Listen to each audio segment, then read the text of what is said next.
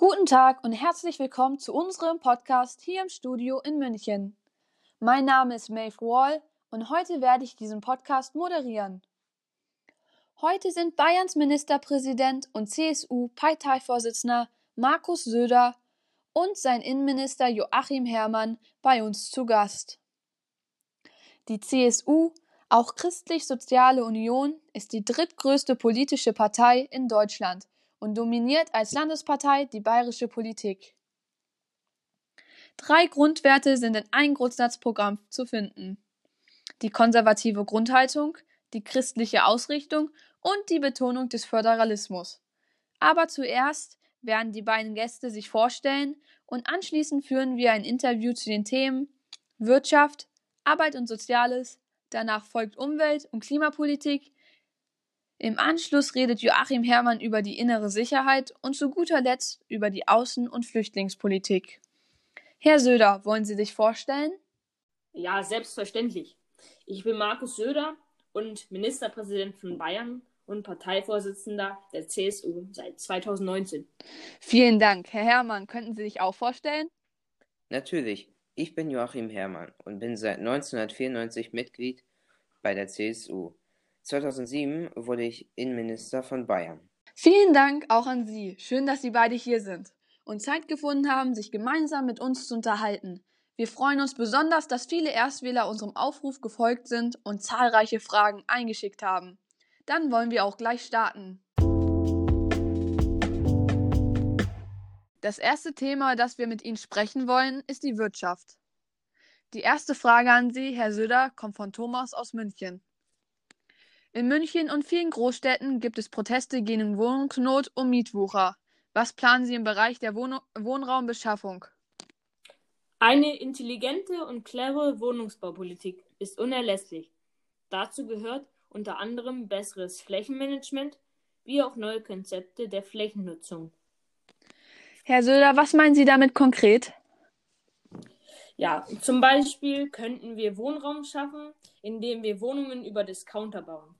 Dies wäre ideal, da die Parkplätze und Verkehrsanbindungen schon vorhanden sind.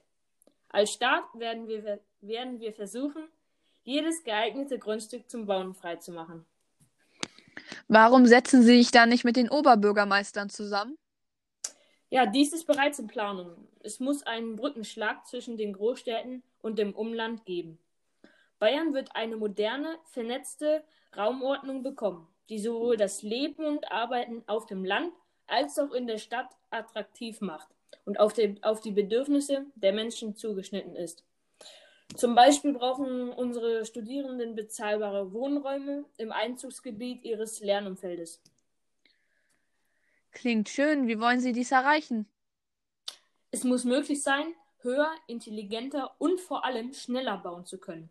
Die bayerische Bauordnung muss radikaler entschlackt werden.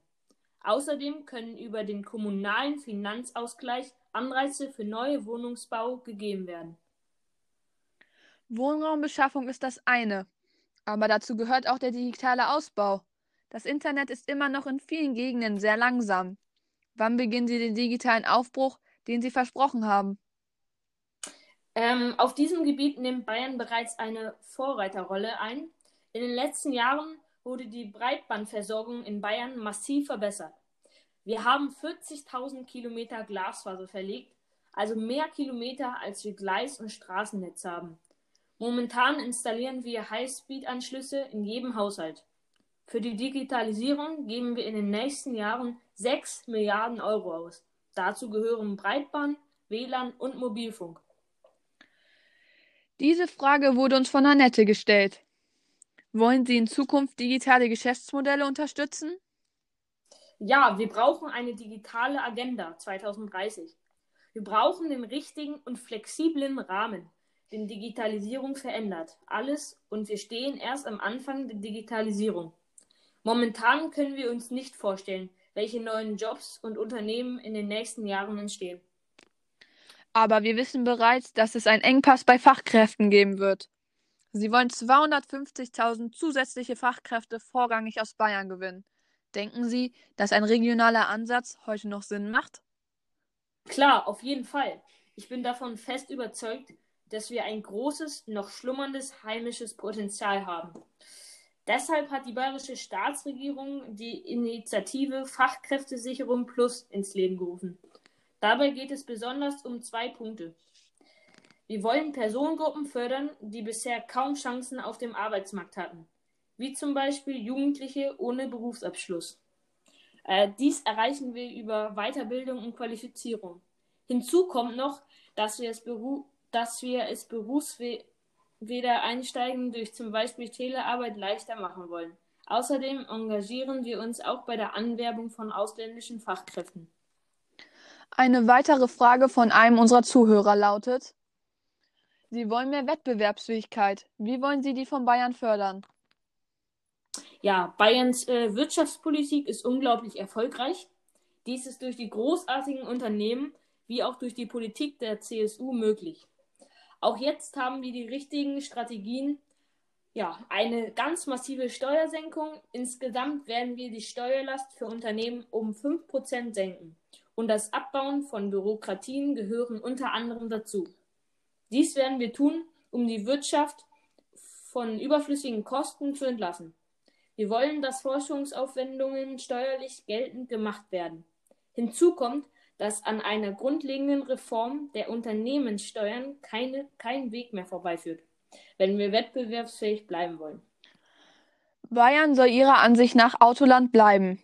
Wie stehen die Chancen, mit Chinas Offensive in der E-Mobilität mitzuhalten? Ja, wir haben noch alle Chancen, wir müssen aber etwas dafür tun. Äh, wir denken, Fahrverbote sind deswegen absolut falsch.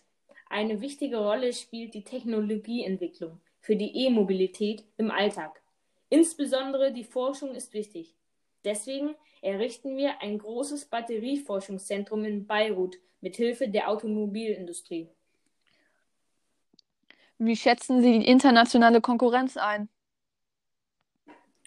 Ja, derzeit haben unsere Firmen volle Auftragsbücher. Aber das sollte man nicht für selbstverständlich halten, da der internationale Wettbewerb nicht einfacher wird. Wir spüren die Konkurrenz Chinas und die aktuellen Entwicklungen in der Handelspolitik der USA sind eine große Herausforderung. Joachim Herrmann, jetzt würden wir Ihnen gerne ein paar Fragen zu dem Themenbereich Arbeit und Soziales stellen. Es wurde erwähnt, dass Sie im Bereich Arbeit und Soziales etwas verbessern wollen. Können Sie uns dazu etwas sagen? Unser Ziel in dem Bereich Arbeit und Soziales wird sein, dass wir den Zusammenhalt der Gesellschaft stärken wollen, die Langzeitarbeitslosigkeit senken und unsere Bürger entlasten wollen. Können Sie uns das nochmal genauer erklären? Was wollen Sie denn verbessern? In Hinsicht auf das Allgemeinwohl von Bayern.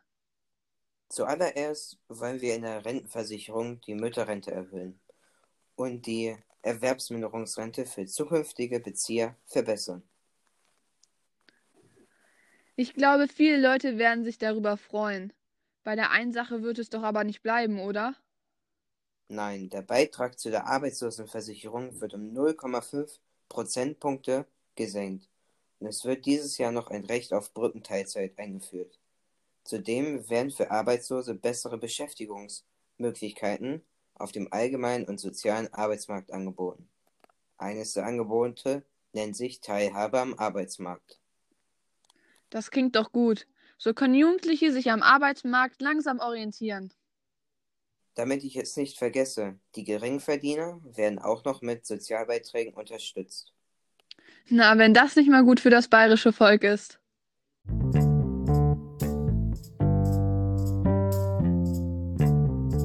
Nun kommen wir zu dem Thema Klima- und Umweltpolitik.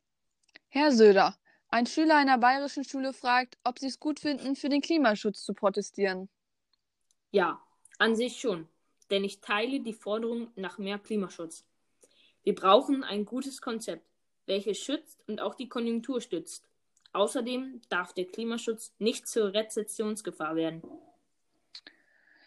Was ist denn das Klimapaket überhaupt? Dies fragt Frau Müller aus Nürnberg. Das Klimapaket steht erstens für die Innovationsoffensive im Verkehrsbereich, wofür das Land viele neue Ladestationen benötigt. Zweitens soll es im Gebäude-, eine sehr großzügige Förderung für energetische Sanierung neuer Heizungen geben. Ich plädiere noch für den Ausbau des Handels mit CO2-Zertifikaten, wofür jedoch erst noch zugestimmt werden muss. Denken Sie, dass das mit dem Klimapaket gelingen wird? Das Klimapaket wird ein großer Wurf, aber wir müssen vernünftig bleiben. Es braucht Anreize und Entlastungen statt bloßer Vertretung von Benzin und Heizöl. Was denken Sie, wie teuer das Klimapaket wird? Dort kann ich Ihnen keine endgültige Summe nennen, da alles miteinander zusammenhängt. Denn einiges wird Geld kosten, wie zum Beispiel die Förderprogramme. Jedoch wird anderes etwas Geld wieder einbringen, wie der Zertifikatenhandel. Im Endeffekt muss die Bilanz stimmen und die schwarze Null muss stehen bleiben. Nun, jetzt stellen wir uns die Frage, woher das ganze Geld kommen soll. Denn die Steuereinnahmen steigen nicht mehr ganz so stark wegen der schwächeren Wirtschaftslage durch Corona. Ja, deshalb wird das Klimapaket auch gleichzeitig ein Konjunkturpaket. Außerdem denke ich, dass die Innovationsoffensive die Wirtschaft stärken wird. Die letzte Frage von diesem Thema ist, ob Sie vorhaben, im Bereich der Klimapolitik noch mehr Gesetze einzuführen. Vor allem will ich die Menschen die Freiheit nicht nehmen. Wir brauchen nämlich keinen Umerziehungsstaat, sondern eine moderne und ökologische freiheitliche Gesellschaft.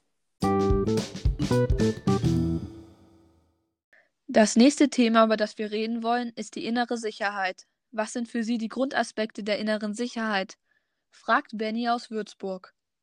Für die bayerische Staatsregierung, mich eingeschlossen, hat die innere Sicherheit den Stellenwert eines sozialen Grundrechts. Zu unserem Aufgabenfeld gehört öffentliche Sicherheit und Ordnung, Extremismus und Terrorismus, Internet- und Wirtschaftskriminalität, Sicherheitswacht, unter anderem auch Integration von Migranten.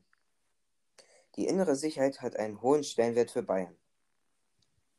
Sie hatten erwähnt, dass Extremismus und Terrorismus auch zu Ihrem Aufgabenbereich gehören. Können Sie uns das noch einmal erläutern? Um sicher leben zu können, müssen wir uns auch vor politischem Extremismus und Terrorismus schützen. Extremismus, also Verfassungsfeindlichkeit, ist ein Angriff auf unsere freiheitliche demokratische Grundordnung, welche im Terrorismus sogar mit Gewalt verstärkt durchgesetzt wird.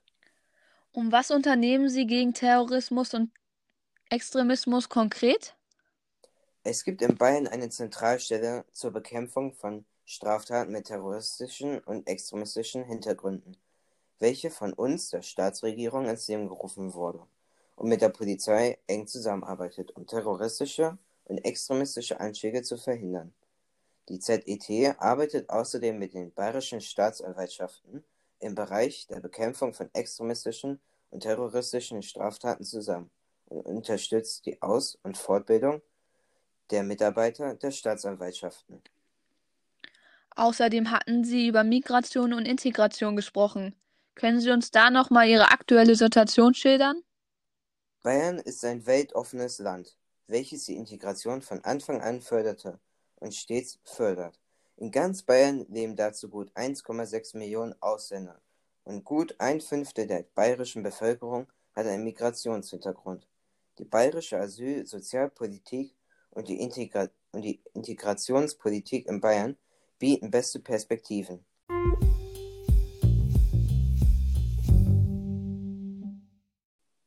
So, nun kommen wir ebenfalls zu einem spannenden und umstrittenen Thema, die Außen- und Flüchtlingspolitik. Schön, dass Sie heute hier im Studio in München sind und Zeit gefunden haben, sich gemeinsam mit uns über die Außen- und Flüchtlingspolitik zu unterhalten. Ja, Servus erst einmal. Vielen Dank für die nette Begrüßung. Ich freue mich natürlich auch wahnsinnig hier heute sein zu dürfen und vor allem der jungen Generation dort draußen mehr Einblicke in die Politik und vor allem in unsere Partei geben zu können und dürfen. Herr Söder, die erste Frage kommt von Hans-Peter und er fragt, welche Ziele man denn in der Flüchtlingspolitik und Außenpolitik anstrebt. Ja, das ist eine sehr interessante Frage. Wir versuchen, die Fluchtbewegung zu reduzieren, also die Konflikte in anderen Ländern zu lösen, abgelehnte Asylbewerber schneller abzuschieben und das BAMF, also das Bundesamt für Migration und Flüchtlinge, zu reformieren. Und schafft das Deutschland alleine? Nein, natürlich nicht. Wir brauchen ein Europa, das gemeinsam handelt. Die nächste Frage kommt von Maxi Taxi und er fragt, welche Erfolge es denn bereits in der Asylpolitik gegeben hat. Ja, unter der Führung der Union und der Bundeskanzlerin Angela Merkel haben wir die vergangenen Jahre viel erreicht. Durch den Mix von nationalen, europäischen und internationalen Maßnahmen konnte die Zahl der Erstanträge auf Asyl auf rund 198.000 zurückgehen. Und vor allem durch den Einsatz der Union wird der Flüchtlingszuzug auch in den kommenden Jahren weiter begrenzt. Vielen Dank für Ihre Anwesenheit, Herr Söder und Herr Herrmann. Wir bedanken uns für Ihre Antworten und die zahlreichen Fragen der Zuschauer und freuen uns auf ein nächstes Wiederhören. Auf Wiedersehen.